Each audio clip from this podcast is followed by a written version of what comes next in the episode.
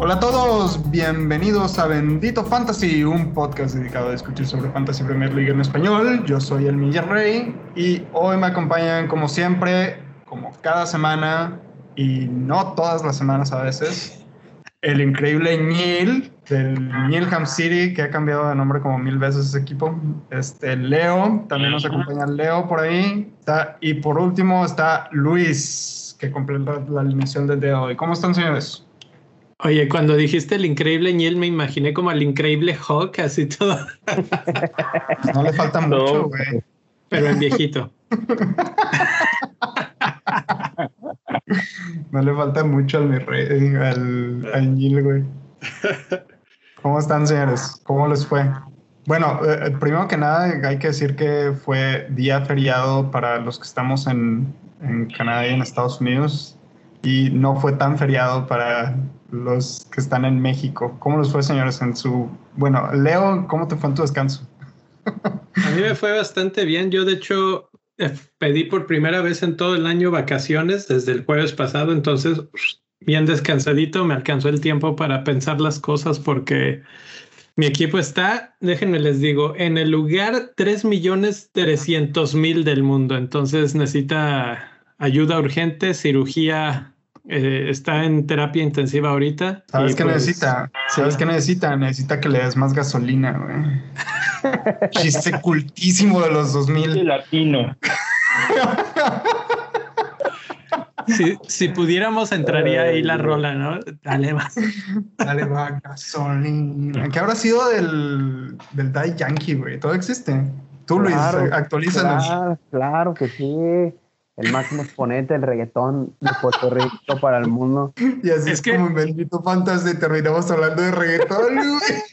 No, si no saben, ahí, ahí en el Discord de Luis constantemente nos da tips de, de, música de diferentes tipos. Le gusta mucho el reggaetón, pero también le gusta eh, la música, ¿cómo es? ¿Urbana? Así le es el... Urbana. Ajá. Sí, hay, hay de todo, ¿no? Pero creo que nos estamos convirtiendo en un podcast musical Sí, sí, sí. No, vayan y busquen la lista en Spotify, está chida.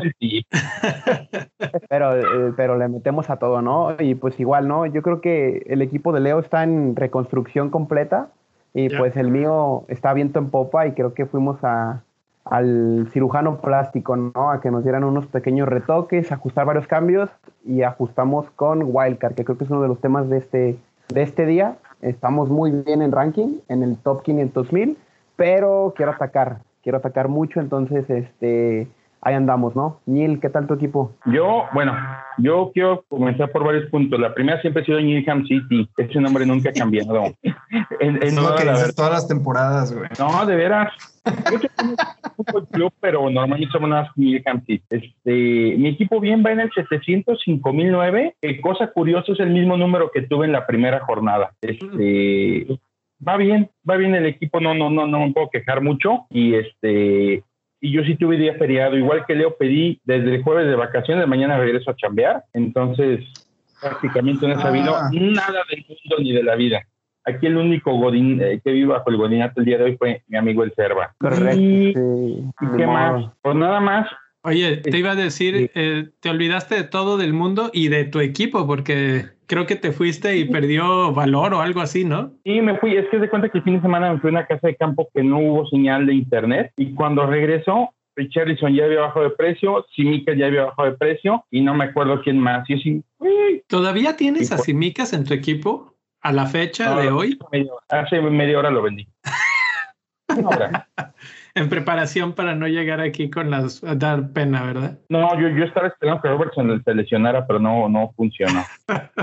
Mi rey, ¿qué, tal tu equipo? ¿Cómo va? Ah, pues yo la verdad es que ni siquiera me había fijado desde hace dos semanas, de, ni siquiera me quise fijar en la jornada anterior porque sabía que me iba súper mal y la verdad es que sí me fue súper mal, estoy viendo, acabo de abrir la aplicación del Fantasy desde la semana pasada, sinceramente quería un descanso de todo el Fantasy y me acabo de dar cuenta que tengo puras flechitas rojas y estoy en el lugar 3 millones 21 mil del mundo, Bienvenido a la casa. Jesus. Y luego, a ver, ¿cuántos puntos hice? Hice 47 puntos. Eh, puse de capitán a Grealish. Dudé en poner a Salah de capitán y puse de capitán a Grealish. Y pues todo lo demás es un desastre total. Y tengo dos jugadores, bueno, tengo tenía a James que le sacaron la tarjeta roja, que para mí no era tarjeta roja, pero pues el bar, bueno, no fue el bar el que decidió en realidad, fue, fue el árbitro al final. Pero... Fíjate que con todo el dolor de mi corazón voy a tener que estar en desacuerdo. También cuando la ves de primera, yo pensé que no era tarjeta roja, pero hay un movimiento clarísimo del brazo hacia adelante moviendo el balón hacia afuera de la pero no, es, pero no es la inercia así donde lo está como que está no no no o sea se ve que, le pega el balón y luego mueve el brazo o sea que pero creo que hasta lo quiere quitar pero sabe que si lo quita es gol. Claro o sea sí evita el gol con el brazo. Claro. Entonces, a mí lo que no me gustó de ese partido fue que el árbitro ni vio la jugada, o sea, vio un cuadro fijo, una pantalla congelada y con eso toma la decisión. Y ahí sí, para que veas, está mal tomada esa decisión porque finalmente lo que él tiene que eh, asegurarse es lo que dices tú, mi rey, que no fue un rebote o que no fue alguna cuestión que él no intentaba detener balón. Al final, pues le sale bien porque finalmente sí, sí parece justa esa esa decisión y bueno, finalmente eso termina pegándole al resultado del partido, porque Chelsea hasta ese momento estaba jugando bastante bien, había sido bastante peligroso y pues había gente que ya se había ido al tren de Lukaku, ¿eh? y por poquito le sale que con todo y que jugando con 10 todo el segundo tiempo tuvo oportunidades para clavarles un golcito por ahí. Entonces Chelsea, incluso con 10, incluso contra Liverpool, está con muy buenas posibilidades de, hacer bien las cosas esta temporada. Sí, estoy completamente de acuerdo con eso. Este, pero antes de meternos de, lleno, ¿qué tal si pasamos eh, a la liga y luego ya hablamos más a fondo de cómo estuvo la, jornada anterior? ¿Cómo van? La liga. Este tiempo, tiempo. Y antes de todo eso, estrenamos la respuesta de la trivia. El día de hoy preguntamos quién era el chico malo de United. Ah, sí. A ver, ¿puedes, ¿puedes, repetir, ¿puedes repetir eso, profe Claro que sí. En la, trivia del día de hoy, que acuérdense que el que más aciertos tenga a final de temporada va a tener por ahí algún premio de parte del equipo de Bendito Fantasy. Este, entonces hay, que estar, hay que estar bien pila, se publica todos los martes. Y el día de hoy preguntamos quién era el chico malo de, del United cuál era su apodo. La respuesta me llegó como a los dos minutos, de que me vi bien barco. Hace ocho días nadie la contestó bien, ¿eh? Ah, nadie. pero no, no hubo, no, no, no, no la contestaron bien. Pero bueno, el de esta semana es. Yo quiero decir que es Wayne Rooney. No. Ah, no, Tú siempre, tú siempre das el, das el dato más malo. Paul Gascoigne pudo haber sido, pero no si jugó en Manchester. No sé. No tengo idea si jugó en Manchester. Yo creo que sí. Pero bueno. La respuesta correcta es. George Best como referencia, debuta a los 17 años, se vuelve titular ese, ese, esa temporada. A los 18 era capitán del equipo, a los 22 fue balón de oro y ganador de la Champions. Y hay una estatua en su nombre en el estadio de, del Manchester United. Se llama La Santísima Trinidad, que está junto con Dennis Lowe y Bobby Charlton. Era como el, el boom y para que se den una idea, les voy a dar tres o cuatro frasecitas de él, para que se den cuenta de por qué era... Tremendo rockstar. Porque era el chico malo. Le decían el quinto Beatle, porque este, dicen que después de los Beatles era el personaje más famoso de, Inglaterra. Y de sus frases era... David Beckham.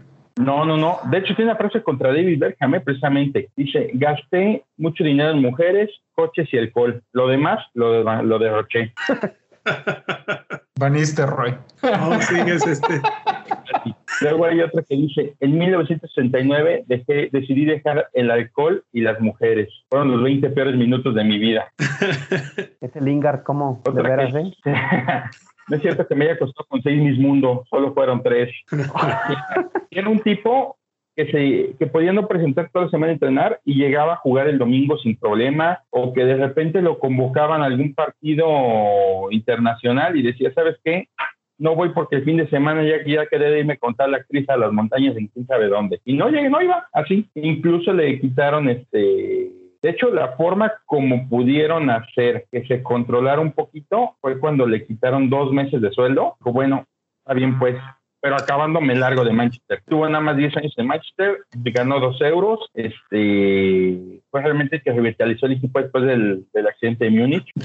Y eh, una última frase que te, te dijo, dando el hecho de que no puedes rematar con la izquierda, no puedes rematar con la cabeza, no marca muchos goles.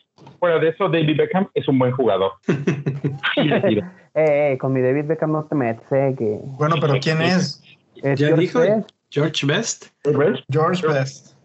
ajá, terminó jugando en Sudáfrica su carrera a los 37 años y falleció en 2005, producto de todos los excesos que tuvo toda su vida. Y es un ídolo en, en, este, en Manchester. Y sí, el, y el día de hoy les digo, me vi barco, a los dos minutos tenían la respuesta completita, inclusive me complementaron con el chico de Belfast, que es de donde era originario, ese apodo, ese apodo yo no me lo sabía. Pero, pero solo una persona contestó, o sea que no fuiste tan barco. Exacto. O sea, la respuesta correcta. Se ve que tenía su póster de George Best en la casa. Exactamente. FPL Argentina. Pero bueno, saludos a Argentina, muchas gracias por contestar y sigan participando. Sigan participando, este, procuro no ser tan tan barco. Estás en Google para ayudarles. Bueno, Neil, vamos a la Liga de Bendito Fantasy. Muy bien. vamos a después de la trivia del Neil y la lección de historia que nos acaba de dar hoy. Este, vámonos ahora sí con la liga de Bendito Fantasy. Vámonos de abajo para arriba. en el quinto puesto tenemos a un nuevo integrante de la, de la liga, que es The, The Headless de Daniel Pérez, que hizo 65 puntos y lleva 260 mil, gracias, 260 puntos hasta el momento. Este, en cuarto lugar tenemos a Mitolandia de The Legend Mito 21 o 21 con 81 puntos esta jornada, muy bien, le fue de todo el, del top 5, es el, es el mejor equipo con mayor puntos esta jornada y lleva 262 puntos hasta el momento. En el tercer puesto tenemos un nuevo integrante también, It's Not Coming Home, de Luis Pedro Morales, que hizo 78 puntos y lleva 265 que, y después está en segundo puesto German in Mexico, de Gavin Doyle, que hizo 67 puntos y está empatado virtualmente con 265 puntos con It's Not Coming Home. De ahí debe haber alguna diferencia de goles o algo similar. Por eso no aparecen en segundo lugar ambos. Y en primer lugar tenemos eh, de nueva cuenta a Habana Dragon Z de Cener Caro, que hizo 68 puntos y lleva 267 puntos hasta el momento. ¿Cómo ven, señores? Pues súper bien, súper bien. Cener Caro que está en, a nada de entrar al top 10K, ¿eh? Está en el 11.4 ahorita. Entonces, y, repite que eso suele suceder al final, pero no tanto al principio. Repite por segunda semana consecutiva primer lugar. Claro, y recordar también que es un hombre reconocido, ¿no? En la política cubana. Así es. Sí, tenemos gente de todos lados. Por ejemplo, Gavin es, es un chico irlandés que nos sigue, que vive aquí en Guadalajara, entonces quiero tener la dicha de conocerlo algún día. Ahí Deberías de, organizarte ahí, una, una salidita. Unas, unas capsulitas ahí y pues este, está teniendo una muy buena temporada. Capsulitas. Lo veo. Las capsulitas, Sí, pues sí, hay que aprovechar, ¿no? Y pues también reconocerle el temporada, ¿no? Están varias de mis mini ligas y está en primer lugar o en segundo, en las que tu gente está ganando, entonces muy buena temporada. Y resaltar lo de los nombres, ¿no? Vamos a ver nombres muy, muy, muy divertidos esta temporada. Creo que dentro de los 377 que somos, hay nombres muy, muy locochones. Lo, lo, único que yo con esto cerraría esta sección es recordarles que, bueno, este mes de agosto ya se nos fue y eh, en unos momentos vamos a decirles quién fue el que quedó en primer lugar de, del mes de agosto. Que recuerden que si están en el nivel de banca de Bendito Fantasy, entran en, el, en la ruleta, digamos, en los premios y si en esta lista nos sale como primer lugar, pues ustedes se llevan el premio del mes, que generalmente, dependiendo de cuántos seamos en esa liga, va a ser económico. Entonces, pues está la invitación. Pueden ir a patreon.com diagonal bendito fantasy y elegir la opción de banca. Y de ahí sale el presupuesto directamente para los premios que se van a dar cada mes. Este mes, si mal no recuerdo, hasta la última vez que chequé, era Julio, pero tal vez lo, lo superó Gerardo. Entonces, ahí es donde tengo que checar, pero estaremos en contacto con ustedes para, para, ver eso. Y para cerrar, por último, tenemos tres nuevos miembros en nuestra liga, que es Edel Sierra Mora, que está en un lugar 2.8 millones. Gold Sounds, que fue Alex Torres, el chico que entrevistaron en durante la fecha FIFA, con un ranking en el 174K. Y el Fuego FC de Daniel Rojas en el 55.8K. Entonces, bienvenidos. Ahí está el código de la liga en las barritas, en los links, en todos lados. Y pues eso es la, la mini liga, ¿no? Del, del bendito fantasy. Vientos, vientos. Vámonos a la parte buena ya. ¿Quiénes han sido comprados? ¿Quiénes han sido vendidos? Hemos pasado casi que 20 minutos de, programa y todavía no mencionamos el nombre de la persona que está rompiendo todas las redes sociales, el fantasy y sobre todo el template. y pues vamos a los más comprados y más vendidos para revelar ese nombre. Luis, Niel. Los más comprados. Ahí te va, de abajo para arriba. No, primero los más vendidos para hacer la emoción. de abajo para arriba. Luke y no entiendo por qué le están vendiendo. Ok, vamos. puede empezar a lucir. Platicamos. El gran dios Simicas. hasta, hace media, hasta hace media hora yo esperaba que todavía me dijeran Robertson se lesionó y va para adentro, ¿no? Pues no se va a hacer. Emiliano Martínez porque no va a jugar. Oye, qué bronca este de Argentina y Brasil, ¿eh? Un circo total. Sí, sí, sí. en cuarto lugar, Danny Inks, por los juegos que se le viene el calendario a Villa está bravo, entonces yo creo que esa es también parte de la razón. Pues y Bruno Fernández es el más vendido. Y la razón para que Bruno se vaya es porque llega alguien más. Luisao, los honores, por favor. Creo que el, top 5 de los más vendidos es el más, el, más rimbombante, ¿no? De estas tres semanas. Empezamos con el quinto, que es Said Berrama. Eh, muy buen arranque de temporada. Cuarto lugar de Maray Gray, que regresó de Alemania, regresa con Benítez y está jugando muy bien, 5.6 millones. El, el jamaiquino de todos los tiempos, Micael Antonio, un delantero con números insostenibles, creo que este, se va a hinchar de, de owners, no sé, tres, cuatro semanas más. Ferran Torres, que jugó muy bien contra, contra el Arsenal. Bueno, también este, pues jugaron contra 10, ¿no? Y al final, pues el hombre del, del momento, el bicho, el cuatro veces. Madre mía. El, madre mía, el bicho, cinco veces balón de oro con ya más de un millón de owners, de, managers que lo tienen más bien. Cristiano Ronaldo, ¿no? Regresa con las siete, regresa a casa contra Newcastle. ¿Cómo ven? ¿Cómo ¿A poco, Sí, a, poco sí le dieron el 7 que no estaban ya mm. cerrados los números? Estaban, estaban, no, hasta el, pero tenías chance de hacer registro hasta el último día. Y a partir de ahí presentas tu lista completa. Y yo creo que Cavani no dijo... No exactamente. No exactamente. Se un pidió un permiso especial a la Premier League y Cavani accedió a dejarle ese número a Cristiano y pues ya, ahí, ahí se empezaron a vender camisetas a lo loco. La clave es Daniel James. Yo creo que accedió como eh, accedió Santiago de dormir. Algo así.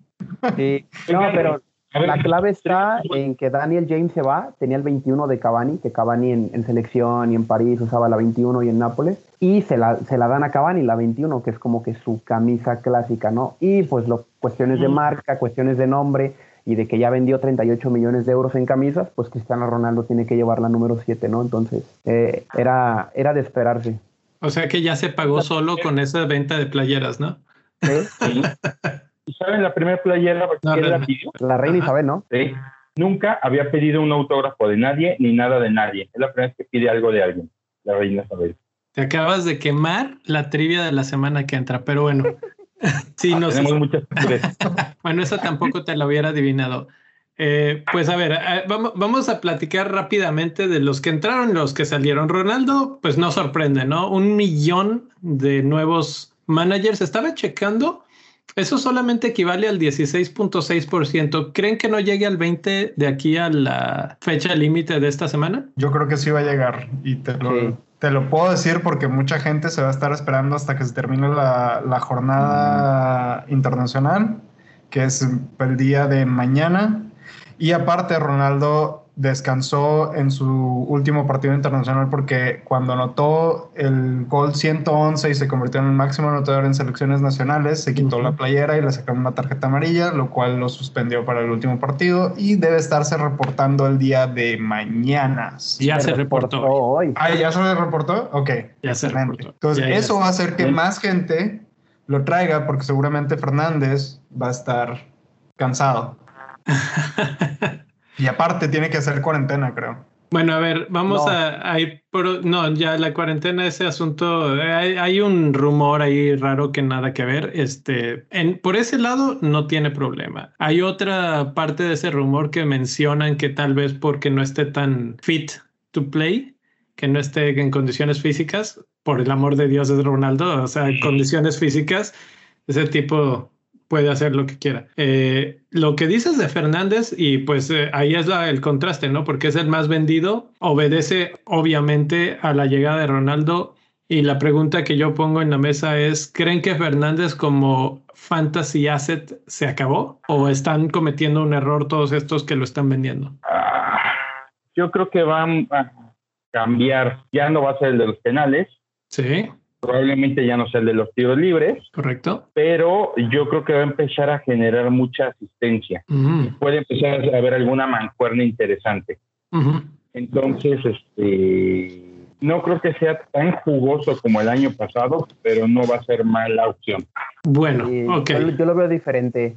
A ver. Este, como punto general, creo que le va a pasar lo mismo que a Sadio Mané, que sabemos que es un jugador que si no lo tienes puede explotar un ranking, pero va a estar a la sombra de el jugador más caro del fantasy, ¿no? Los jugadores más caros del momento son Salah y Ronaldo, este, 12.5 y, y, el contraste está en, en, Sadio y en Bruno, ¿no? Que van a hacer esa segunda escolta, que creo que van a estar acompañando a De Bruyne como los olvidados, creo, ¿no? Se van a ir mucho por delanteros y va a ser una temporada donde hay tantos premios que vamos a ver muchos equipos muy, muy diferentes. A la hora de las copas, de la Copa del Fantasy, se va a notar mucho, ¿no? A lo mejor alguien tiene a Lukaku de capitán, a lo mejor alguien tiene a Ronaldo, otro tiene a los dos y no tiene un mediocampista premium y así va a ser, ¿no? Entonces va a ser muy diversa la liga ahora sí.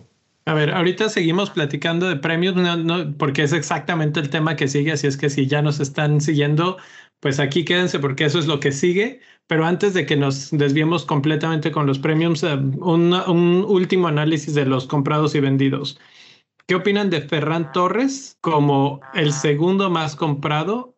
Con todo el riesgo, yo sé que al Nil y creo que también al Virrey le, le molesta mucho esta parte de la pep roulette, ¿no? Entonces, ¿qué, qué opinan de que esté siendo el más comprado de los de Manchester City? A ver, Neil, tú primero. Ah, bueno, va.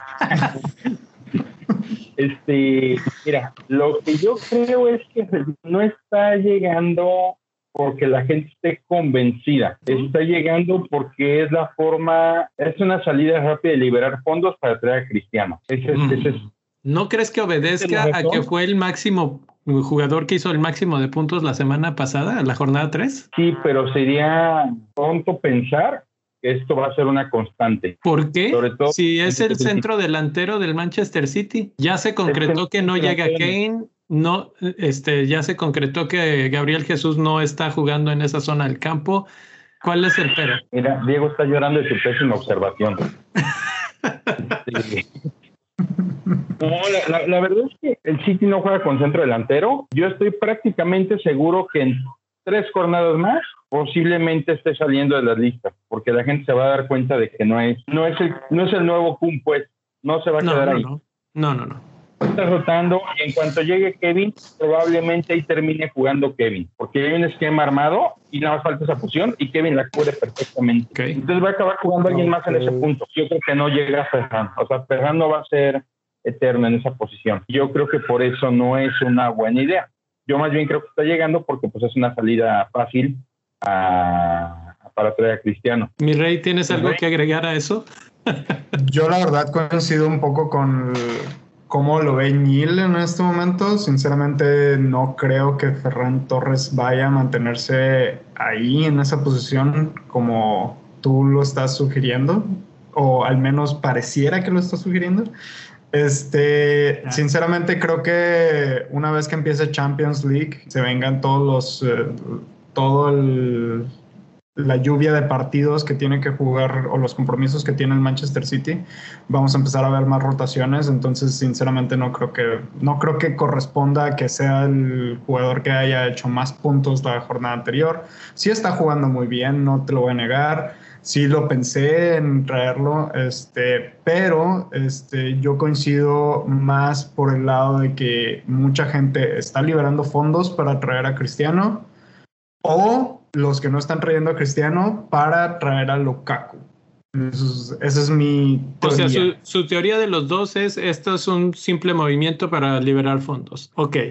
Eh, yo como complemento me lo traje para sacar profit. Yo, yo, o sea, sé que va a subir de precio mañana o pasado mañana y en cuanto suba, lo vendo, porque no me convence. Es un jugador que van a banquear, van a banquear. Y por ejemplo, eh. tres jornadas malas de Mares, que ni tan malas, son regulares, se responden con una cuarta muy buena. Entonces creo que este, por ahí va, por ahí va la cosa, ¿no? La fe muere al último, mi rey. Y, como dice, y como dice Julio, ¿no? Julio nos deja un comentario en YouTube, dice, por salud mental no, no es sano jugar a la ruleta de Pep. Creo que jugar la ruleta de Pep y la tombola de Tuchel lo más peligroso en fantasy, la verdad. Sí. Es más, tan, tan, te, voy a decir cuál es la razón. Si Ronaldo hubiera llegado al City, el segundo lugar en compra sería Greenwood. Así de inestable sí, Sí, sí, sí. Es, es, un jugador por estrategia nada más, pero no es un jugador que alguien esté pensando en, este me va a sacar del hoyo, va a ser la panacea y es el nuevo, es el Antonio de los siguientes tres partidos, no va a ser. Bueno, Está perfecto. Eh, me gusta toda esta discusión. En un ratito les tengo unos datos de jugadores de 7 a 8 millones en ese mismo rango donde está Ferran Torres y vamos a ver quién vale más la pena, si él o alguno otro. Entonces, bueno, para todos estos que lo están comprando y que muchos estemos en wildcard o no, este, todavía hay tiempo de moverse de, ese lugar y pues hay, hay información que viene en eso. Pero vamos a cambiar de tema al a lo que nos truje, que es pues el gran dilema de, de, los premium, ¿no? Y los que nos están siguiendo en YouTube podrán ver una imagen en estos momentos en la que está Kevin De Bruyne, Regino Sterling, Mané, Cristiano, Son, Kane, Salah, Lukaku y Bruno Fernández. Todos estos con un precio por encima de los 10 millones y por eso los consideré como premiums por su precio. Todos estos compitiendo por la capitanía en algún momento u otro de tu, en tu equipo. Pero pues obviamente la pregunta es, y la pregunta que se ha hecho hasta el cansancio esta semana, ¿cuántos premiums podemos tener en nuestro equipo sin destrozarlo? Y Neil, veo que tienes la así que quieres hablar, entonces pues vas. No, estoy pensando nada más que pones a Bardi y a Black Widow, tenemos a los Avengers. Ah, me faltó Bardi ahí, ¿eh? Faltó Bardi, güey. Me faltó Bardi, ya no cabía. Me engaña. Ay, Dios. Es que Bardi no ha hecho nada en esta temporada, por eso estoy Yo metería ahí a, a, lo que es, es que no había venido. A, a Trent por el precio, ¿no? Porque en un defensa no te permites gastar tanto. Cierto, eso. Y hablando de defensas, y hablando, espérame, hablando de defensas, acá en YouTube nos están haciendo una, una consulta de Johnny Adonis, que qué pensamos sobre el tema de Alonso y Chilwell. Ya con, con estas jornadas que llevamos, ¿creen que él seguirá jugando Alonso? Hablando de jugadores premium. Bueno, pues es que ellos entran en otra categoría. Yo hace rato estaba oyendo un, pues no sé, un Twitter Spaces, este, que estuvo interesante. Estaban hablando de premiums y no consideraban a Trent un premium por su precio. Entonces, pues tampoco. A Trent difícilmente lo vamos a ser capitán algún día. Y estos que están aquí todos algún día pueden ser capitán. Sí, esa, es la gran cuestión. Y por eso regreso al punto, y, bueno, ahorita si quieren regresamos a lo de Alonso y, y Chilwell, pero aquí hablando de los premiums, eh, bueno, no caben muchos. A lo mucho tres y ya está difícil. Luis, ¿tú cuántos pondrías en tu equipo de estos jugadores al mismo tiempo? Tengo dos y creo que meter al tercero es romper tu equipo por completo, ¿no? Porque tengo a Salah y a Lukaku, porque Lukaku tiene un buen récord contra el Aston Villa. Creo que sí va a llegar a pesar de que esté con, con bandera amarilla, pero tiene seis goles y una asistencia en su etapa con West Brom y con Everton, sin contar Manchester United, porque cuando estaba en United no estaba el Villa arriba. Entonces, creo que entre los dos jugadores me estoy gastando 25 Ujú, ujú. y te quedas con 75 para meter al Brandon Williams, al Libramento, a Duffy, a, a todos los defensas de cuatro y pues al final Sí. rompes el esquema de tu equipo, ¿no? Si yo juego Sí. con tres defensas, a lo mejor sí me sirve a corto plazo, pero va a llegar un momento en el que estos jugadores de cuatro no vayan a jugar y mi equipo esté descompensado, ¿no? Mi rey, ¿cómo ves? Yo me quedo con dos máximo, mi rey. Más de dos ya es, ya es una aberración al fantasy, mi rey. Este, en especial porque, mira, yo por ejemplo, yo ya traje a Ronaldo. Saqué a Ings para traer a Ronaldo. Es- tenía dos cambios y me estoy aguantando el otro para, eh, ya que pase la, la jornada internacional. Que Oye, pero- todos. Tenías como mil millones en el banco entonces. Sí, tenía mucho dinero en el banco. Este, sí. ten- tenía mucho dinero en el banco. La verdad es que saqué a Ings para evitar que para evitar perder dinero y Ronaldo sé que Ronaldo no va a subir de precio, entonces fue como que necesitaba, como todo el mundo está, va a sacar o pudiera llegar a sacar a Ings en estos días. Este, decidí hacerlo de una vez. Y yo ya tengo a Salah y tengo a Ronaldo, por ejemplo. Yo, en lo personal, mi estrategia era traer a Lukaku. en- pero ahí ahora entra la discusión de, ok, ¿con, ¿por qué nos vamos? ¿Con, ¿Por Cristiano, que no lo hemos visto jugar en Premier League? ¿O por Lukaku, que ya lo vimos jugar en Premier League y parece ser que viene bien? Pero, por otro lado, tenemos que recordar que Cristiano Ronaldo es Cristiano Ronaldo. Así- la, ver- así la es. verdad, la verdad es que yo no soy fan de Cristiano Ronaldo, pero sé que es un jugador muy, muy, muy bueno. Es, podría ser quizás el mejor jugador en este momento del mundo. Y la verdad es que por mi salud mental, como lo dijeron ahorita en el chat de YouTube, este, por mi salud mental, yo prefiero traerme a Ronaldo y ver si, si va a funcionar o no mientras yo lo tengo, que no tenerlo y ver que sí funciona y me está destrozando Claro. en, el, en el ranking internacional. Básicamente esa fue mi, mi lógica, fue simple. ¿Quieres salud mental? Mientras juegas esto, tráete a Ronaldo, tenlo ahí. Si no funciona, vas a tener mucho dinero para dónde moverte. Y esa es la. Pero el, el contrario es de que si no lo tienes y no tienes el dinero para traerlo, tienes que destrozar tu equipo para traerlo. A menos de que tengas un wildcard, por ejemplo, que yo en lo personal no estoy planeando usar mi wildcard en este momento. Este, entonces, mi, mi estrategia es traerlo. Si no funciona, hay mil otras opciones por quién sustituirlo, pero volviendo a mi argumento principal, es Cristiano Ronaldo y yo estoy seguro que todos los balones van a ir o dirigidos a él o van a pasar por él para pasar a los goles. Ah, ahorita hablamos de esos puntos porque hubo un programa buenísimo de Black Box la semana pasada, que si no lo vieron, los invito a verlos. Este, y si, y si ya lo vieron y fueron demasiadas cosas, hice un pequeño resumen, pero ahorita voy para allá. Entonces, eh, lo que estoy oyendo es Salah es el primer premium en todos nuestros equipos y tal vez Ronaldo es el segundo, tal vez Lukaku es el segundo. Todos los demás quedan más o menos borrados. A ver, Neil, ilumíname con tu nihilismo. Sí. ¿Qué, qué tienes pensado hacer? Pues yo hice mi cambio de la semana y fue Simicas por Williams, güey. Ando por ahí. Este. No sé qué voy a hacer. Estoy, estoy en el dilema de traer a Lukaku o traer a Cristiano. Lukaku, sí, como tú dices, tiene seis goles en seis partidos y una asistencia. Siempre le ha anotado a Aston Villa. Y yo creo que este Aston Villa quedó ni diezmado, entonces como mandado a hacer. Ese, es un punto súper importante, ¿eh? Porque sin vienen sin Emi Martínez. Y sin Conza. Exacto. Hice un buen día. Target. Y sin buen día. Entonces, es yo apuesto mis fichas a Chelsea porque United contra Newcastle. No sé, no sé.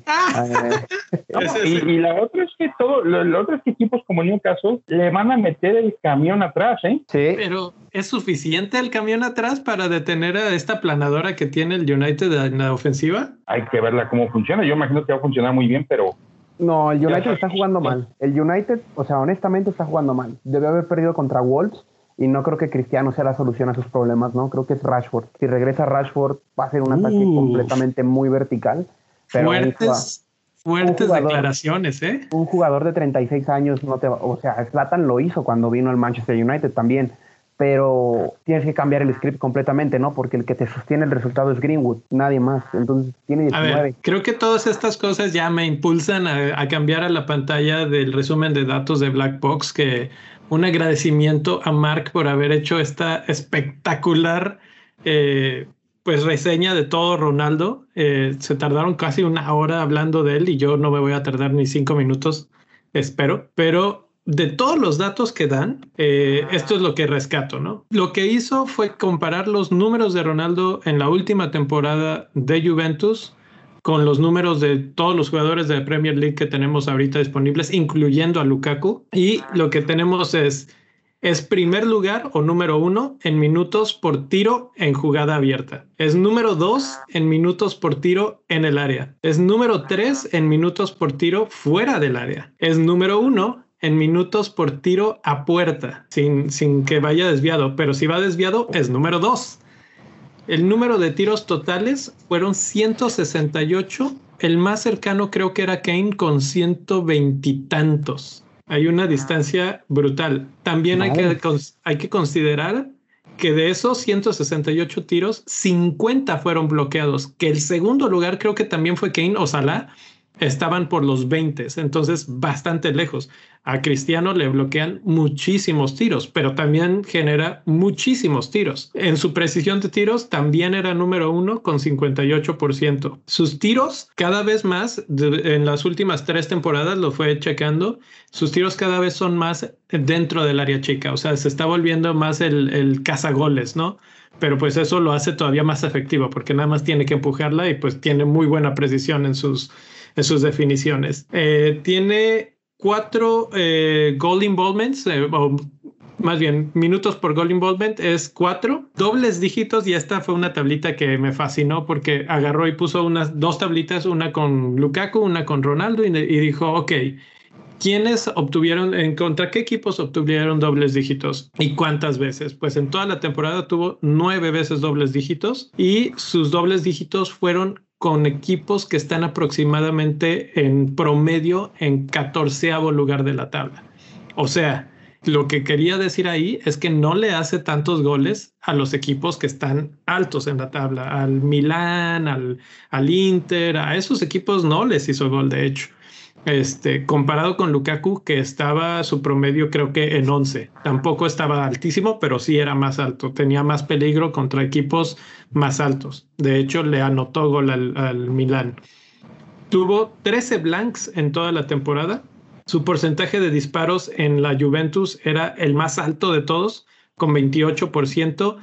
El más alto de Manchester United es Bruno y es casi la mitad. Bueno, es, es como, no, no es la mitad, pero como 20 o menos.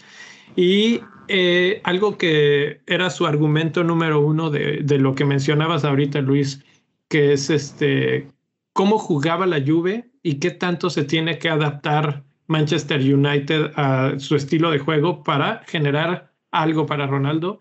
Y era que la Juve era número uno y número tres en, estaba entre el 1 y el 3 en calidad de centros, número de centros, etcétera, etcétera. Todo lo que tenía que ver con poner el balón en el área para que Ronaldo terminara esas jugadas.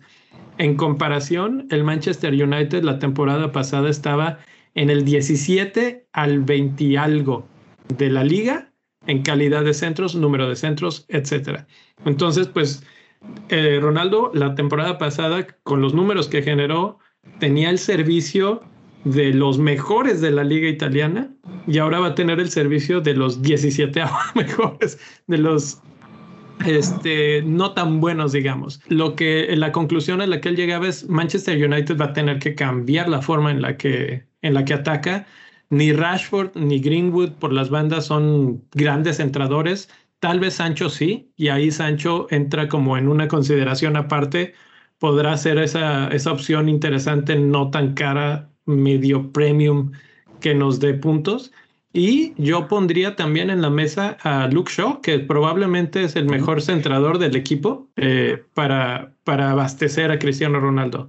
Luego la discusión se derivó un poco hacia Cavani, que cuando llegó sí metió bastantes goles, o los suficientes, vamos a decir, para los minutos que, que jugó.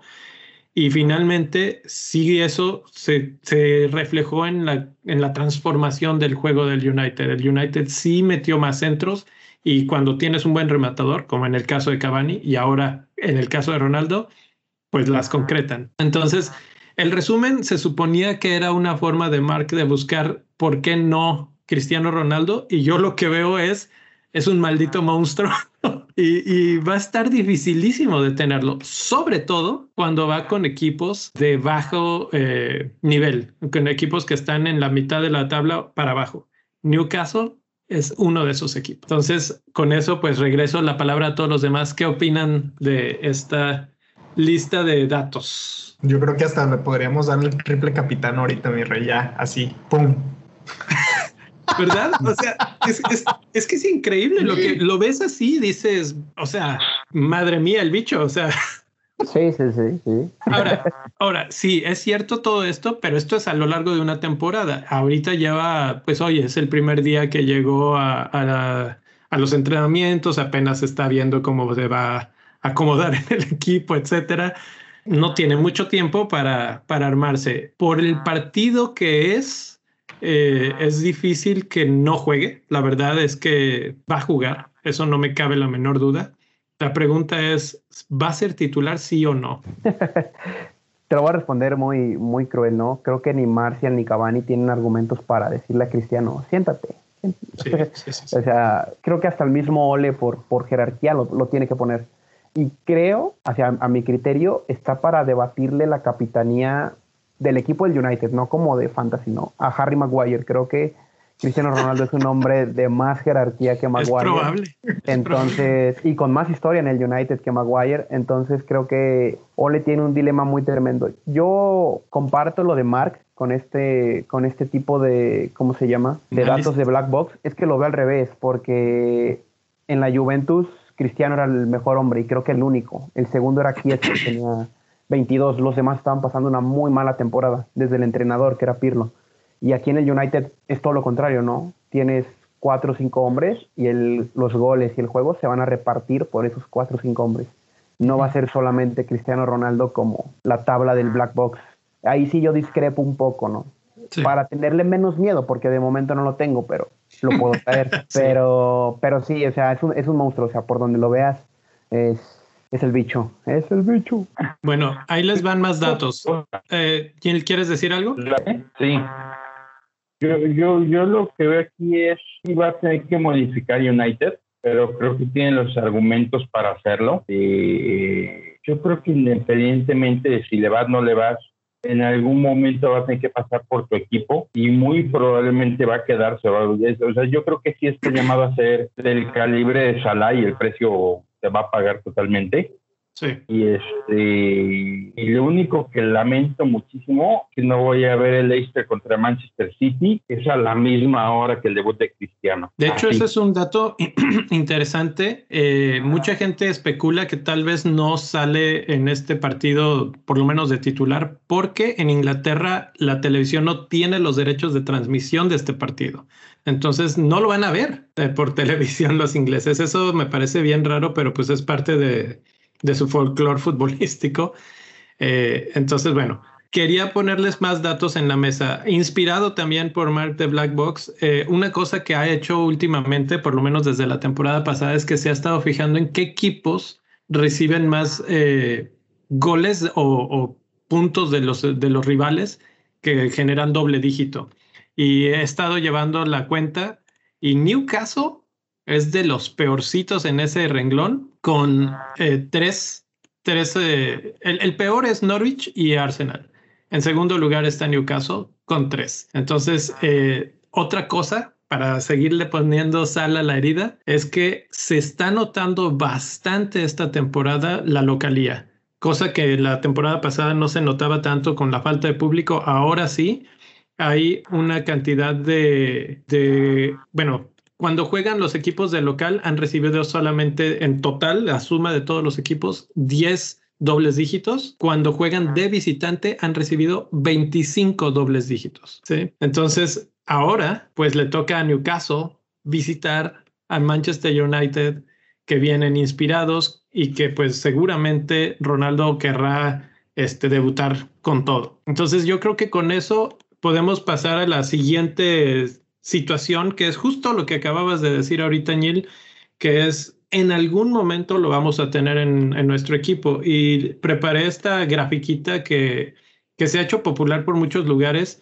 que es así como una especie de, de vía de tren en la que puedes ir viendo cuándo sí y cuándo no los jugadores tienen buenas oportunidades para, para buenos partidos, vamos a decir. Eh, el más próximo no es Ronaldo, es Lukaku en la jornada 7 y creo que por eso mi rey se ha referido varias veces a su wild card por esas fechas, ¿verdad, mi rey? Es correcto, así es, porque a partir de la jornada 8 se empiezan a poner más fáciles los, El calendario es más fácil a partir de la jornada 8 para varios jugadores como por ejemplo Lukaku, Bardi.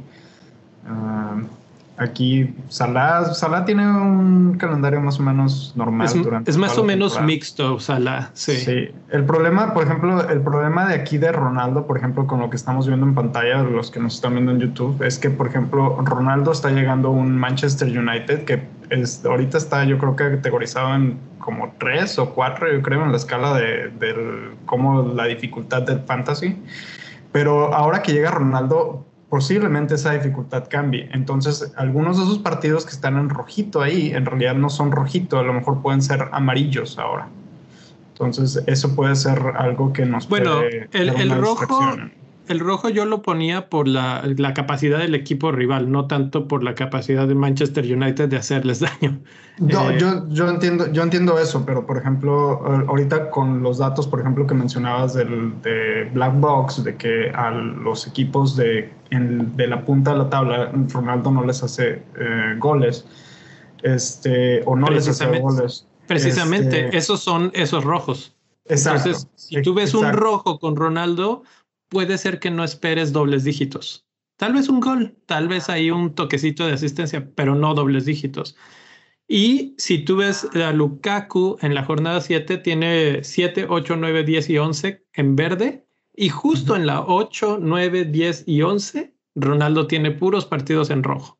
Sí, que Entonces- para recapitular los rivales, Chelsea tiene a Southampton, Brenton, Brentford, Norwich, Newcastle, Burnley y después se enfrentan al Leicester. Y por ejemplo, Cristiano sí lo tiene un poco más difícil, que en las 7 enfrenta al Everton, luego al Leicester, luego al Liverpool, luego Spurs y luego al City. Entonces eh, se está enfrentando a Al top 13 6. al top 6. Incluso Leicester ha formado parte de ese top 6. Ajá.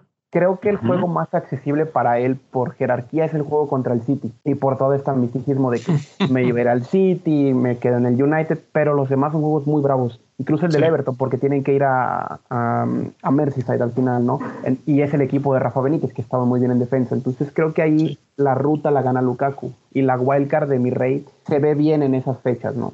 A ojo. Ronaldo hay que verlo desde la, yo creo 15. que desde la 14.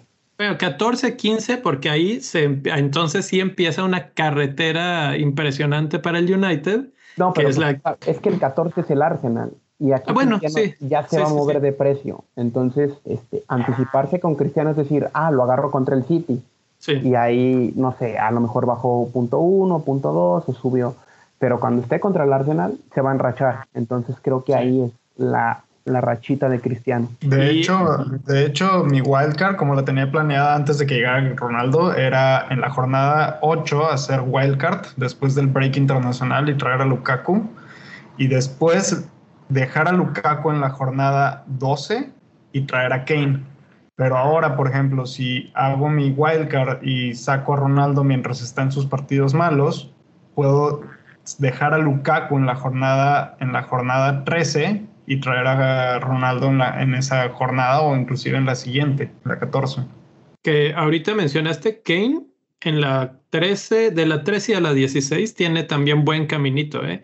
Y va a ser Exacto. uno de los grandes olvidados, porque ya Sí. es- esta discusión yo la quería poner en la mesa porque algo que va a pasar, un fenómeno de este año, es que pues la lista es larga, ¿no? Pero hay varios olvidados que no van a dejar de ser lo mismo de buenos que siempre han sido y que como nadie los va a tener, de repente pueden ofrecer un diferencial impresionante para nuestros equipos. Y por ahí aparece Kane, por ahí aparece Bardi también desde la jornada 13. Salah tiene muy salpicado el, calendario, es verde, rojo, amarillo, entonces no hay, no hay una rachita específica. No, pero, pero, Salah, pero Salah es un jugador que puede no hacer absolutamente nada en todo el partido y en el minuto 89 llega y te mete un gol. Sí, sí, a lo que me refiero es que no va a haber un momento en el que digas, ah, aquí lo saco para tener a otro y acá lo vuelvo a poner porque tiene una buena rachita como lo vemos en otros. El, el, capitán de esta semana debería ser Salah y creo que lo van a discutir mañana porque es contra Leeds. Y redondeando esta parte de pensar a futuro, Spurs de la, de la 12 vamos a pensar a la 16, tiene a Leeds, Burnley, Brentford, Norwich y cierran con Brighton. Entonces es un muy buen calendario y es imposible ignorar a Kane. Por otro lado, el, el Leicester este, arranca desde las 13 con Watford, Southampton, que les metieron 9, Aston Villa, Newcastle y ya se le cierran a 17 con Spurs, que está bien en defensa. Creo que esos cuatro partidos que mencionas de Kane y de Bardi es el mismo ejemplo de Cristiano, ¿no? Te agarras el partido difícil y de ahí te lo quedas y empiezas a, cosechar, ¿no? De acuerdo al FDR. Pero a mí se me hace muy complicado predecir mediante el FDR, la verdad, porque... No sí, Es, es una simple guía, porque por ejemplo el FDR no te marca a Arsenal como una papita, y realmente ahorita eh, Arsenal, el que le toca, este, se puede frotar las manos. Entonces, ese tipo de situaciones mm, son un poco de, saber ver lo que estás viendo, pero sí te da un poco de visualización para saber por dónde atacar y cuándo atacar. Entonces, pues bueno, esa es la discusión de premiums, algo que quieran agregar o nos movemos a la, a la parte de los... Hay un, punto, hay un punto que está interesante, no lo hemos tocado aquí, y es que, por ejemplo, si tú volteas a ver en la jornada 13, tiene un juego fácil. No, no he checado contra quién es, pero tiene un juego fácil. Y tú podrías decir que jornada, Cristiano tiene un juego difícil. Y a eso le tienes que sumar que va a jugar tres días antes Champions contra el Villarreal en España. Entonces, esa etapa, Spurs no juega más que la Cuarta Cup, porque sé cómo se llama eso. Sí. Y este, y en cambio Cristiano, Kevin, Salah van a estar jugando con los grandotes. Entonces ahí esa etapa, por ejemplo, Kevin, que es de los olvidados, a lo mejor valdría la pena voltearlo a ver, ¿eh? Sí. Sí, sí, sí. Aquí lo único que habría que poner así como el asterisco es ese asunto de comprar y vender, comprar y vender, porque las fluctuaciones en el precio le podríamos perder valor. ¿sí? Si tú lo compras en 12.5 y lo vendes en, en 12.6, pues ahí se quedó. Pero si lo, luego sigue subiendo y ya está en 12.7, ya se te fue. Y ahorita con todo y mi wildcard apenas me alcanza. O sea, tienes que hacer cirugía mayor para volverlos a traer a tu equipo. Entonces, eso es lo que puede ser preocupante porque ese, ese cambiadero, por ejemplo, Lukaku, después Ronaldo, después Lukaku de nuevo, sí, pero si se está moviendo el precio, eso te puede venir a fastidiar al final del día. Entonces, pues bueno, ahí lo dejo. Eh, vamos, vamos a hablar de las Wildcats porque ese es el otro tema fuerte de esta semana. Eh, las Wildcats que mencioné hace un momento que los jugadores que están en ese bloque de la mitad creo que estamos más medio comprobando teóricamente que todos esos jugadores que están por ahí del 9, 10, 11 millones están desapareciendo de nuestros equipos. o sea, si vamos a pagar mucho, vamos a irnos por los ultra premiums y de otro lado, pues nos vamos tal vez a los que ya están más abajito y esos los considero los de la mitad entre 7 y 8 Tal vez pude haber abierto el rango un poco más hasta los de 6, pero los de 7 y 8 están en ese semi-premium, vamos a llamarlo así. Entonces, aquí lo que eh, comparé fue los minutos por centro. Eh, estamos hablando de puras asistencias, los minutos por centro y los minutos por XA.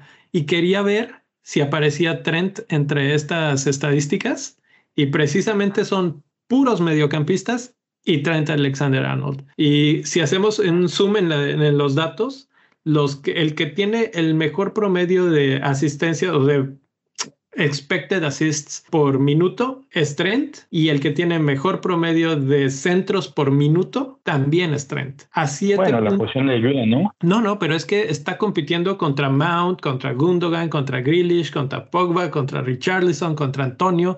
Esos son los jugadores que aparecen en esta lista. Diogo Jota, eh, todos estos están por debajo de su promedio de, de, generación de asistencias. Aquí no estoy viendo goles, nada más asistencias, ¿sí? Y también su proporción de bonus points es la más amplia, ¿sí? Entonces, lo que, a lo que quiero mm. llegar, y lo he discutido un poco en el Discord, es que yo a Trent lo veo casi, casi como un medio más. ¿sí? tú, tú, podrías contar con un defensa de 5.5 y otro mediocampista de 7.5 y probablemente sea mejor hacerlo al revés y poner otro defensa de 5.5 o digo, o un mediocampista de 5.5 del que no esperas mucho, igual que el defensa, pero Trent que te va a ofrecer casi lo mismo o mejor que muchos de estos mediocampistas de 7 a 8 millones. Claro. Yo ahí voy a decir una cosa, o sea, y viendo la, gráfica, por ejemplo, yo he tenido a Gundogan, he tenido a Mount, he tenido a Antonio y a Trent. Creo que de los cuatro, este, solamente Mount y Trent se quedaron en mi wildcard. Antonio no lo cuento porque es un delantero, ¿no? Y come aparte, yo lo veo diferente. Pero creo que son los jugadores ingleses que mejor favorecen a sus compañeros. Sí. Creo que Mount va a pasar muy por debajo del radar y puede ser un diferencial tremendo pero lo de Trent es este es un mediocampista, es un defensa fuera de posición como tal. Exactamente, y, como no lo van a mover, por eso cuesta lo que cuesta. Por eso hemos buscado a Stuart Dallas, por eso hemos buscado a los Lord Lundstrand, porque son lo más parecido a lo que es Trent y va a seguir siendo Trent, la verdad. Así es. Si nos movemos un poquito a los delanteros, que esta no está en pantalla, pero la tengo aquí también, hice la investigación. En cuanto a tiros a gol y promedio de goles, Raúl Jiménez es uno de esos delanteros que ha estado tirando mucho, cero goles, y además sus tiros han sido bastante desviados, pero Wolves este, empieza a tener bastantes buenos partidos ahora. Entonces empieza a entrar en consideración él. Antonio, pues ya los la mencionamos. Eh, nombres como Callum Wilson, Calvert Lewin están más o menos en el mismo rango que, que lo que ofrece eh, Jiménez en cuanto a tiros, pero Calvert Lewin es el mejor después de Antonio en cuanto a goles anotados. Entonces, por ahí van a ser otras rutas, digamos, para buscar fondos hacia abajo y, poder tener dinero para financiar a estos premiums que van a ser complicadísimos de tener. ¿A quién agarras, mi rey? ¿O a quién tienes, más bien? De todos estos, ya tengo a. Tengo a. De los medios que tenemos en la pantalla, ya tengo a Grealish, ya tengo a Richarlison, ya tengo a Alexander Arnold. Yo creo que aquí me gustaría tener a Mason Mount también, por ejemplo. Sobre todo por el, lo que los partidos que se vienen pronto. Sí, claro. Gil, ¿alguno de estos te llena el ojo? Híjole, tengo a Richarlison que no me llena tanto el ojo, pero pues ya está ahí. Este, tengo a Antonio que estoy muy contento con él. Trent que estoy también muy contento con él. Nada más y estoy pensando en traer a Diogo Jota, porque Firmino va a estar fuera y ahorita sale fuera de cuadro, pero yo creo que en dos, tres semanitas más probablemente esté por ahí peleando junto con todos. ¿Quién? ¿Firmino? Jota. No, no, no, Diogo ah, Jota. Jota, Jota, ok. Diogo Jota. En, en, cuanto a tiros a gol está en 8, eh, está bastante bien posicionado también, entra, entra en la foto, digamos, de asistencias, pero no es de los mejores. Eh, déjame te digo, Diogo Jota realmente es de esos jugadores que valen mucho la pena porque como no está Firmino y por su precio, es una calidad de, eh, precio-beneficio muy, muy, muy buena. Muy, muy, muy buena. Sin embargo, eh, creo que podríamos irnos un poquito más abajo en, precio y seguir encontrando buenas, buenas cosas. Digo, compite el puesto con Greenwood, básicamente. Eh, que es de los favoritos de, Luis. Y si quisiéramos financiar un poco más en cuanto a dinero, con Traoré, que cuesta 6 millones, ha creado nueve oportunidades de gol comparado con dos de Jota, ha creado siete tiros dentro del área comparado con siete de Jota, pero su XG sin penales es de 1.53 comparado con 0.98 de Jota. Los partidos de Traoré son mejores Traoré ha fallado por todos lados, pero vamos a ver qué tanto. No, han tenido muy mala puntería, muy mala suerte, pero ¿hasta dónde creen que dure esto? O sea, realmente Wolves no ha jugado mal. Ha merecido ganar contra Spurs y contra Manchester United. Y se les vienen mucho mejores partidos. Inclusive, exacto, es, es lo que iba a mencionar, que se les venían muy buenos partidos y la verdad es que Wolves no ha estado jugando mal en esta temporada. Simple y sencillamente les ha faltado esa definición en el fondo y aparte, la verdad es que tienen buena defensa, han estado jugando muy bien, todos los partidos los han perdido por un gol, ¿no? O sea, no han sido ni siquiera goleadas y la verdad es que han jugado muy, muy bien. Sinceramente no... Sinceramente, para mi wildcard a mí me gustaría considerar a, algún defensa de Wolves, que de hecho tengo uno, tengo a, Killman en, mi defensa. Que está jugando, está jugando. Está jugando y es muy, muy peligroso, exactamente. Este, pero sinceramente, o sea, tienen una rachita de juegos súper bien hasta la jornada 14, de aquí hasta finales de noviembre. O sea, no, en mi wildcard, por ejemplo, yo no voy a deshacerme de, de Killman, por ejemplo. ¿Saben a quién yo, yo pondría la conversación como Wolves? Este, al poderosísimo Daniel Podense, creo que va a ser un un facilitador de juego. Ya no me digo, yo no me digo, lo tengo en mi draft, este, en mi draft con los del 11, no en el de fantasy. Pero me parece que va por una cuestión más de creatividad, porque los tiros han sido bloqueados. Este, mediocampistas, liberadores de presupuesto, Pablo Fornals, que es mi apuesta esta, en esta wildcard este, si hablamos de Benrama, que ya está subido de precio, creo que Fornals es el que está bajo el radar y el que la jornada pasada lució mejor. Incluso Bowen, que tira tiros de esquina, se los quitó a Creswell. Este, por ahí un jugador del West Ham puede ser, ¿no? Yo tenía esperanzas de que Lingard se fuera a West Ham para, para traerlo. Y, y, un último, no sé, muy, muy arriesgado, pues tu chico Willock, ¿no? Puede ser a lo mejor jugadores de ese calibre, de 6 a 5.5 en ese rango medio hacia abajo, pueden liberar el presupuesto. Que ya hablamos de, de Demarai Gray también, ¿no? Que están en la lista. Todos esos me gustan como apuestas a futuro o como para mantenerlos en la lista de espera porque todavía no han demostrado en cuanto a números, estadísticas, de estos datos que salen en tablitas, que vayan a, a explotar en algún momento. Los que hemos mencionado anteriormente sí están eh, dando esos números que dices, por azares del destino no han convertido esto en puntos, pero están a punto de, o como en el caso de Jota y Greenwood, de hecho lo han hecho, sí han convertido en puntos y tienen el potencial de seguir haciéndolo por el equipo con el que están jugando. Eh, finalmente, podemos hablar de porteros, que es uno de los temas que casi siempre ignoramos, lo mandamos. antes de cerrar todo eso, hay varios comentarios en YouTube. A ver. Este, muchos mencionan a Demarai Gray, otros a Kai Havertz. Kevin Alcaraz menciona a Kai Havertz como opción. Me parece por precio muy caro, pero puede ser Semedo y Trincao por parte de, de Wolves. Trincao aparece en una buena posición en cuanto a tiros. Y uno que, que, menciona mucho que es el fichaje de Daniel James en Leeds, que si también está como del precio, ¿no? 6 millones, que si creen que juegue o creen que aporte diferencia en la rotación, considerando que están Rafinha, Harrison y Rodrigo, ¿no? En Leeds. Yo creo que sí. Yo creo que a Leeds les hacía falta ese, ese extra de e, ese impulso. Probablemente veo a Rafinha recorriéndose un poco más al centro pero a Rafinha no le importa dónde juega, realmente puede, puede moverse, tal vez eh, cubra un papel un poco más libre y eso lo libere más para moverse hacia, hacia portaría.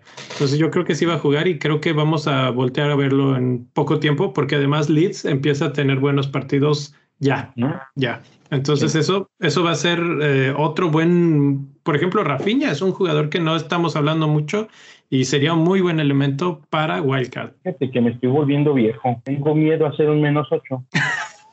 ya se te está quitando doñilista.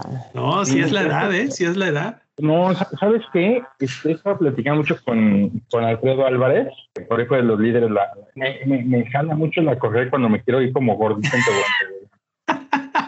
El otro me regañó por un menos par, dije, mi vida se conocido antes, era un ebrio consuetudinario. Y antes era menos 24 sin, sin chistar. Sí, no, ahorita menos 8 me había aventado sin problema. Bueno, vamos a cerrar rápidamente hablando de porteros. Porque me interesa, ahorita que estamos hablando de Wildcats, tú, eh, Luis, ¿a quiénes tienes de porteros? Sánchez y Raya. A Raya ya no lo puedo vender porque ya subió de precio, está en 4.6, pero el otro eh, son con los que empecé. Quería Bachman desde el principio, Jugó muy bien contra Spurs y, y, pues ya no se va a ir, entonces este, lo quiero traer. Y Sánchez no me está dando las garantías, ¿no? Un clean sheet en tres partidos relativamente fáciles. Entonces, este, creo que va a ser opción de vender. Y, y, Brighton, no sé, a veces están bien en defensa, a veces están mal. Yo pondría sobre la mesa a David De Gea. Ok. Ahí te va. Porteros. Eh, ¿Quiénes reciben más tiros y menos tiros? Me empiezo por el que me recibe menos tiros. Es Ederson, que no recibe nada de tiros. Está en el extremo ni recibirá. Pero eso lo hace una buena opción en el aspecto de que, pues muy probablemente tenga muchos clean sheets.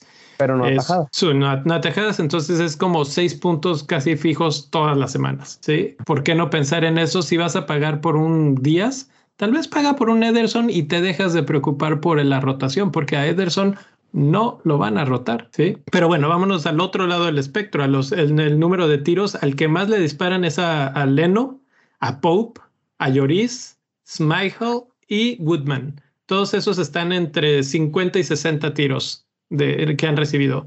Pero el que más ha atajado, el que más salvadas ha hecho es Hugo Lloris, que en estos momentos ya cuesta creo 5 o 6 hasta la última vez que chequé. En segundo lugar está Pope y Medlier y por ahí aparece Sa de Wolves. Nada más que a Sa no le disparan tanto. Wolves está haciendo una buena labor defensiva que no permite tantos disparos. Eh, pero Sa a 5 millones es una buena opción. Aparece cerquita de Sa de Gea, como mencionabas, mismo precio de Sa, 5.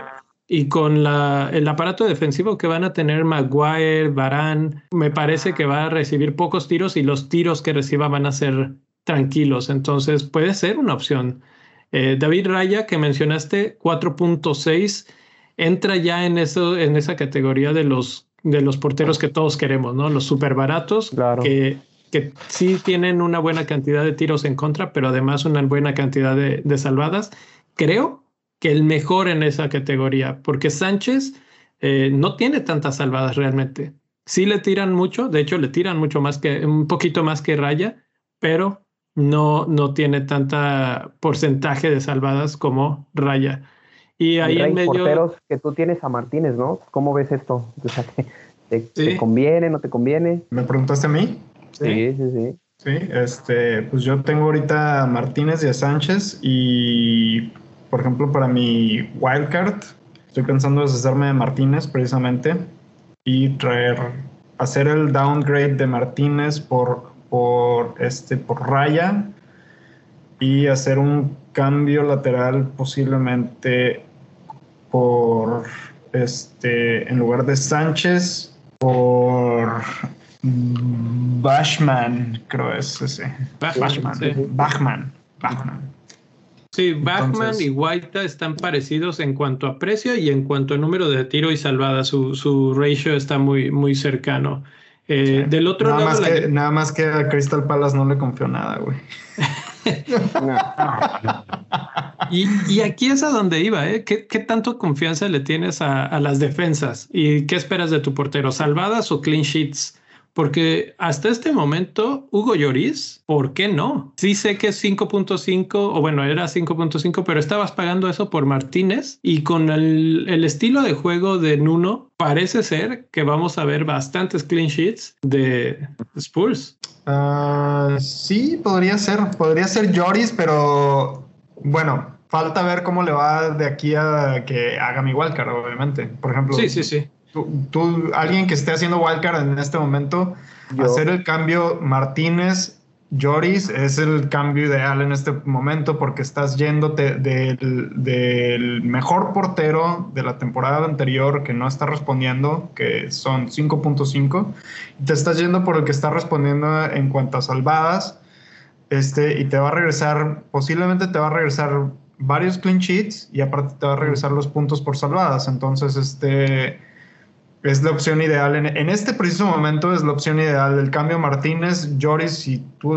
te encuentras haciendo tu wildcard o realmente necesitas hacer un cambio de portero que generalmente no sucede, y creo que es el cambio ideal en este momento. Luis. yo creo que, que Lloris aparte compite en el apartado de bonus, ¿no? Ya hemos visto que ha dejado a Son sin bonus y es el tercer mejor punteador de fantasy de cualquier posición. Todos. El primero es Antonio, el segundo Salah y el tercero Lloris. Entonces hay una, ya se está viendo esa diversificación, ¿no? De dónde están saliendo los puntos. Y puede ser, yo no lo consideraría porque no es mi estrategia un portero tan caro. A lo mejor Leno por el calendario y por le van a seguir tirando. Entonces creo que. Y, está atajando. O sea, sí, es un buen portero que si le tiran, digo, no esperamos el clean sheet, ese es el problema, pero sí, tal vez los, las atajadas, los puntos de Por ejemplo, yo ya lo he tenido en temporadas pasadas a Leno y es un es un jugadorazo, creo que es el mejor del Arsenal en los últimos dos años. Desde que se apagara Aubameyang, creo que Leno era quien sostenía todo. Y los chicos, ¿no? Saka, Smith Rowe y todo eso. Pero en temas de porteros, si te está yendo bien, no le muevas, ¿no? Si te está yendo mal, ve por Lloris. Sería bueno, el argumento. Bueno, y ya para cerrar una pregunta con esto de de los porteros, ¿no te conviene más? Por ejemplo, tú estás sugiriendo a Leno que cuesta 4.9 en este momento, si tiene muchos tiros, tiene muchas atajadas. Este, ¿no, ¿no conviene más calmar tu paz mental en la portería con un Joris cuesta .7 más, o sea, invertirle .7 más a, a, un buen portero que lo puedas tener ahí atrás siempre sin preocuparte si va a rotar, no va a rotar, este, que un portero como un Arsenal que pudiera llegar a derrotar dadas las circunstancias en las que se está envolviendo Arsenal en este momento? Sí, sí entiendo. Yo creo que al Arsenal ya no puede tocar más bajo que esto. Ya le metieron punto.